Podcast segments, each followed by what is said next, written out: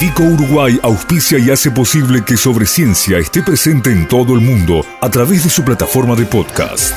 Este episodio llega a ustedes a través de Vico, al vanguardia y al servicio de la ciencia.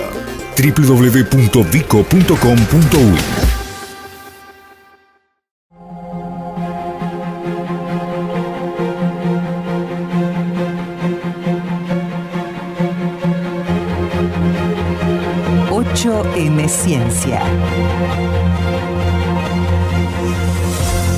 Un espacio que pone el foco en las mujeres que construyen el conocimiento científico nacional y hacen posible su aplicación. 8M Ciencia.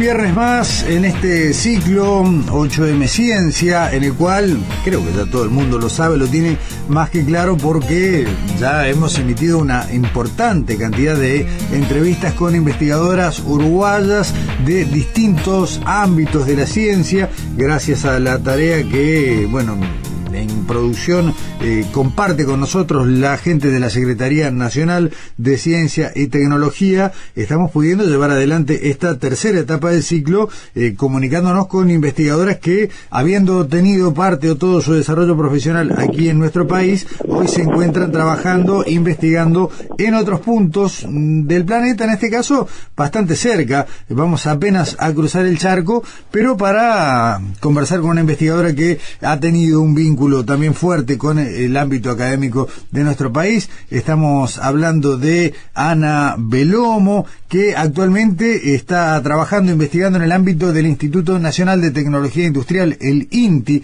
de la República Argentina, en el Laboratorio de Síntesis Orgánica que depende del Departamento de Ingredientes Activos y Biorefinería. ¿Cómo estás, Ana? Buen día.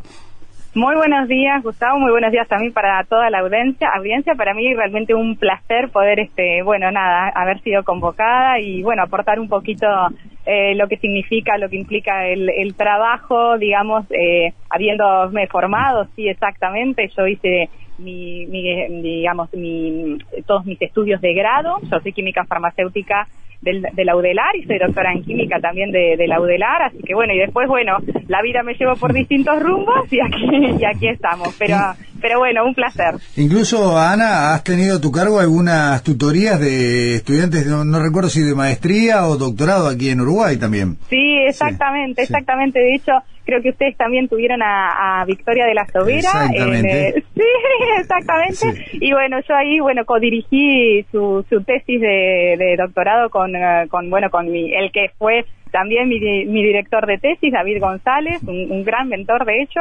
Así que, eh, bueno, me dio esa oportunidad y la verdad que, bueno, fue un trabajo muy bueno en, en todo sentido, tanto profesionalmente como humanamente.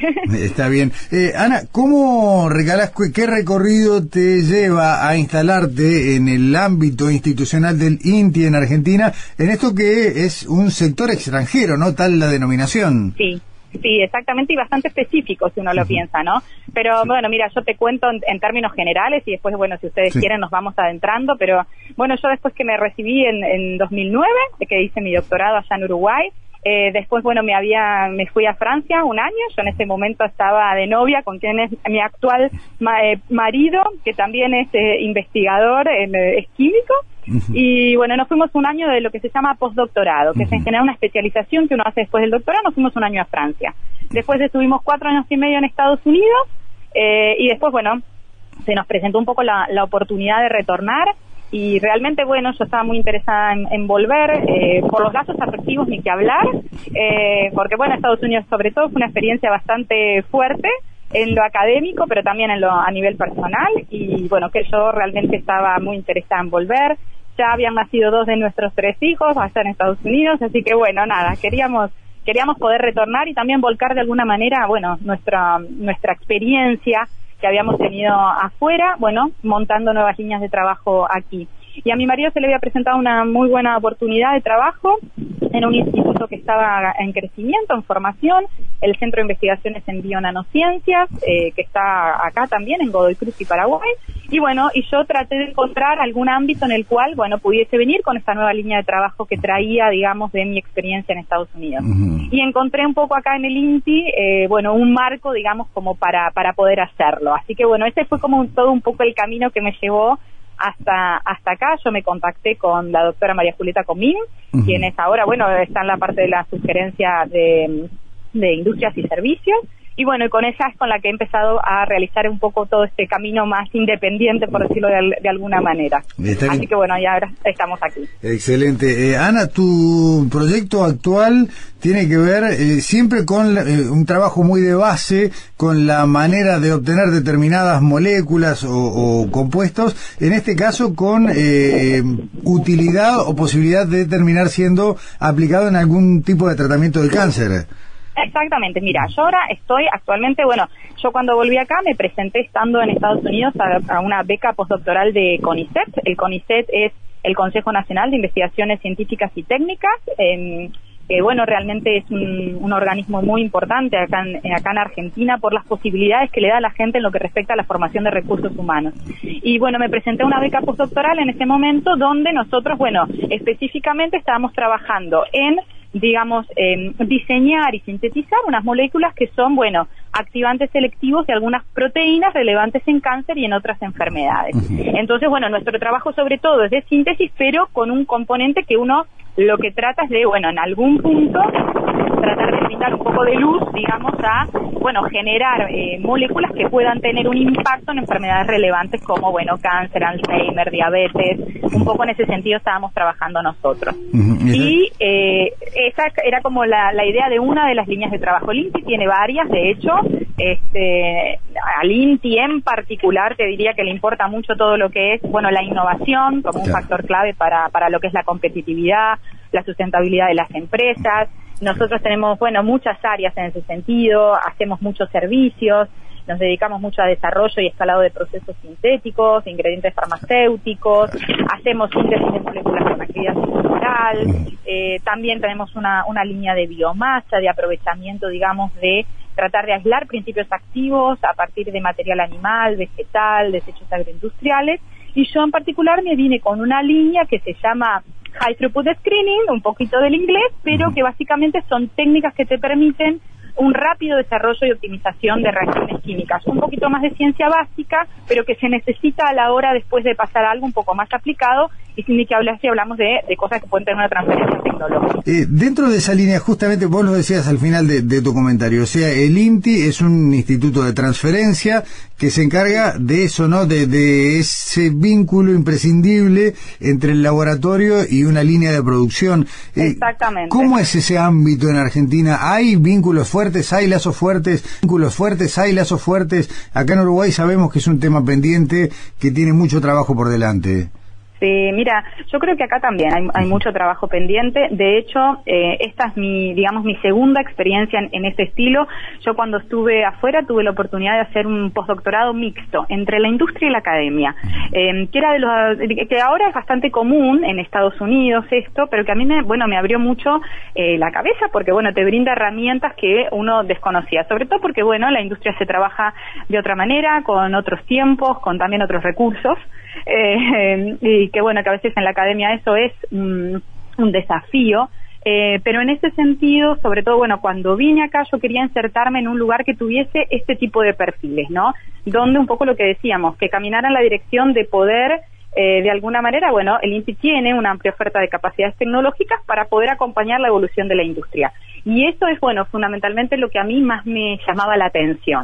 Nosotros, en particular, en nuestro grupo de trabajo, en el Laboratorio de Síntesis Orgánica, estamos permanentemente buscando esto mismo, generar, bueno, distintos proyectos con industrias que ya sea que nos vienen a buscar porque, bueno, ven nuestra oferta, digamos, tecnológica, o bien, bueno, nosotros también, si vemos un nicho, vamos hacia ello. Somos bastante activas, yo trabajo con otras tres doctoras, hay estudiantes de doctorado en el grupo, técnicos bastante especializados, por suerte, Y bueno, y entonces tenemos un grupo, bueno, fuerte que trabaja como, como en esa dirección.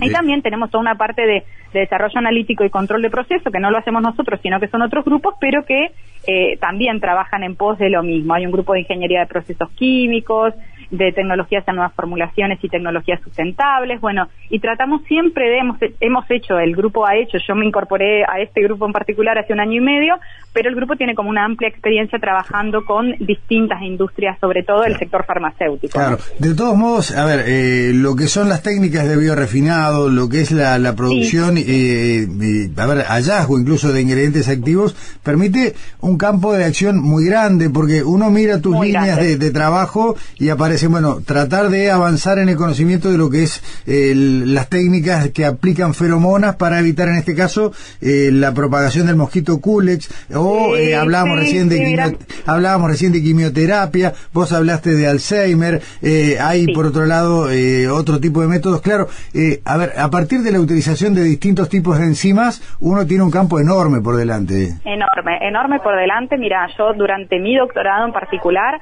nosotros, bueno, con, con el que fue mi mentor, David González, tratábamos de, bueno, acoplar unos compuestos que se llaman ciclitoles, que son compuestos polihidroxilados, parecidos a los azúcares, pero que tienen son mucho más resistentes a, digamos, a la hidrólisis química o enzimática, a degradarse porque tienen un esqueleto puramente carbonado y los tratamos de acoplar con distintas estructuras, a esteroides, a azúcares, de manera de, bueno, encontrar compuestos que en definitiva sí nos diesen una determinada actividad biológica, en algunos casos, bueno, deterrentes de insectos para su aplicación digamos más en lo que es la, agroindustria eh, o bien algunas eh, bueno algunos compuestos que, terminamos eh, sintetizando también que los queríamos probar bueno a ver si podían ser potenciales candidatos para el tratamiento de la diabetes algo como a largo plazo te estoy hablando también porque bueno este es un camino a recorrer también que tiene otras implica otro tipo de cosas nosotros nos dedicamos mucho más a la parte bueno de generar los compuestos en el laboratorio eso sobre todo era lo que hacíamos y teníamos un grupo interdisciplinario muy bueno. En la Facultad de Química en ese momento, bueno, nos eh, eh, relacionamos con, el Departamento bueno, de Ecología Química, con gente que tenía mucha más este, idea en toda la parte de lo que es, em, bueno, ensayos de actividad biológica con distintas enzimas. Y eso, bueno, la verdad que sí, que me fue dando como un perfil que más o menos uno eh, conoce un poquitito de, diferentes aspectos, ¿no? Del, del, trabajo.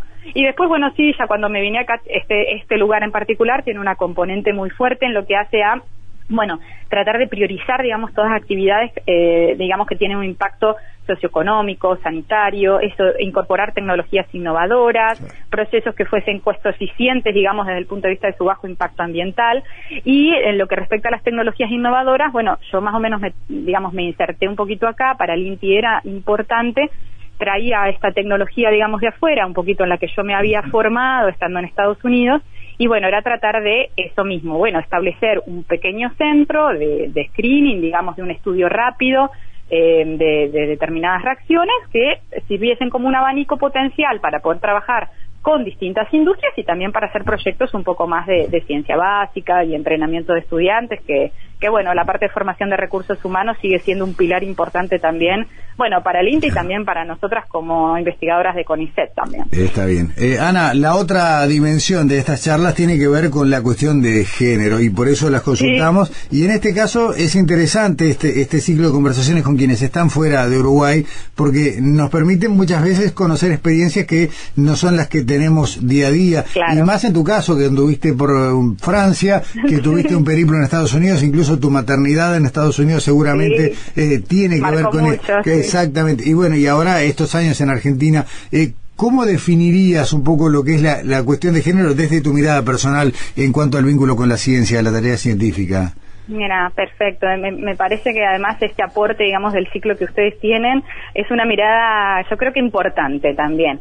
Eh, mira, yo creo que hoy por hoy, y te hablo 100% de mi experiencia, pero creo que, bueno, el balance entre lo que es la vida profesional y personal es realmente un desafío, ¿no? Em, también creo que en ese sentido todo lo que es flexibilidad laboral se vuelve como imperativo y también un apoyo, digamos, ya sea, bueno, del Estado generando políticas importantes en lo que respecta, bueno, a licencia maternal, subsidios para educación, o bien del empleador que sea. Yo lo que sí te digo es que yo sufrí un poco en, en Estados Unidos. Yo tuve dos de mis hijos estando afuera, dos de mis tres hijos estando afuera, Y bueno, y la maternidad cambia muchas eh, aspectos, digamos, de posibilidades profesionales. Si bien yo nunca sufrí directamente, y esto te lo, te lo puedo decir así, ningún tipo de desigualdad, vamos a decirlo así, eh, bueno, la realidad es que yo, casi todas las mujeres que conozco, sobre todo en Estados Unidos, que tenían posiciones relevantes dentro de su organización, tenían muchísima ayuda en sus hogares. Eh, el tipo de ayuda que les permitía, bueno, trabajar de noche, que eso en Estados Unidos hay una cultura muy fuerte del trabajo, tiempo extra, eh, que les permitía viajar, realmente enfocarse en su carrera. Y bueno, balancear un poco esto no es para nada fácil. Y, yo simplemente lo, lo, digo como, esto sí que no lo digo yo, pero hay varios estudios que te muestran que, bueno, la, yo leía el otro día justo algunas estadísticas, sobre todo porque me interesaba mucho esta, esta parte de género, que te decían, bueno, las madres que tienen un hijo y trabajan fuera de sus hogares están 18% más estresadas que otras personas. Las madres que tienen dos hijos, un 40% más estresadas. Pero eh, bueno, si bien yo creo que, que, que, cada vez el rol, digamos, de la maternidad está menos idealizado y eso nos permite, bueno, no, no tener que cumplir con, con expectativas, con estándares que, que no se pueden, porque bueno, yo realmente hoy tengo tres hijos, tres hijos chicos, de los cuales quiero disfrutar, a veces se vuelve, sí, realmente como, como una cosa que una está corriendo todo el tiempo, ¿no? Entonces, bueno, es difícil, realmente esa parte es un poco difícil de conciliar. Pero bueno, también hay una vocación muy fuerte y en esta carrera en, en particular, eh, y bueno, yo creo que más o menos todas las que más pasamos por esto, eh, tratamos de que de alguna manera eh, bueno, eh, generar espacios para que el resto de las personas que transitan por este camino no tengan que sufrir, digamos, lo que uno lo que uno ha padecido. Sí, pero aparte, Ana, me, quedo, me quedo con algo que dijiste, no quiero que se pase algo que, mencionaste recién. Eh, tú decías que el rol de quienes integran el hogar es fundamental en cuanto al apoyo y eso no deja de ser una disparidad, ¿no? De que bueno, quien lo tiene o quien no lo tiene ese apoyo tal vez vea limitaciones distintas, ¿no? Y eso es lo que a veces se puede suplir con, bueno, determinada, a ver, como decías vos, flexibilización en el ámbito laboral o, bueno, una discriminación positiva, ¿no?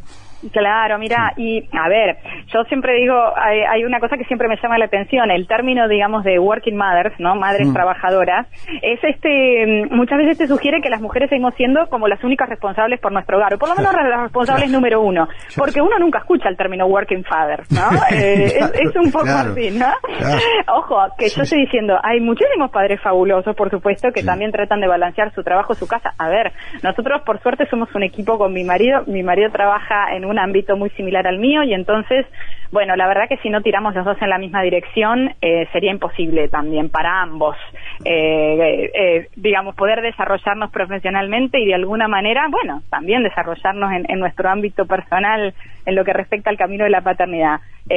tengo otros ejemplos muy cercanos en mi familia, mi hermano. A ver, eh, sí, pero es un poco lo que vos decís, este, bueno, yo ahora tengo la oportunidad de darme un congreso en noviembre y bueno, dejarán también a, dejar, digo, este, que mi marido se quede con los tres chicos y poder balancear un poco todos los horarios no es fácil, entonces bueno, se viene mi mamá de Uruguay a darnos una mano, todas esas cosas que uno trata de conciliar y que bueno, somos muy afortunados en que de alguna manera podemos tener esa ayuda que bueno, que, que estando afuera tampoco la teníamos y entonces eh, no te creas, son mm. todas cosas que pesan y que también pesaron a nuestra decisión de volvernos, ¿no? Así que sí.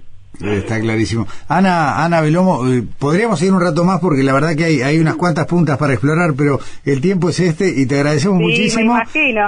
bueno, un placer, un eh, placer para mí haber estado acá. Y la seguimos en cualquier momento, en esta orilla o en aquella. Por supuesto que sí, Gustavo. Bueno, me encantó. Si, si alguien tiene ganas de venir a conocer el instituto, tenemos las puertas abiertas. Ah, para, para la próxima eh, vamos a agendar una visita. Dale. Perfecto. bueno, encantada, Gustavo. Igualmente, que tengas buen día. Hasta, hasta luego. Buenos días a todos.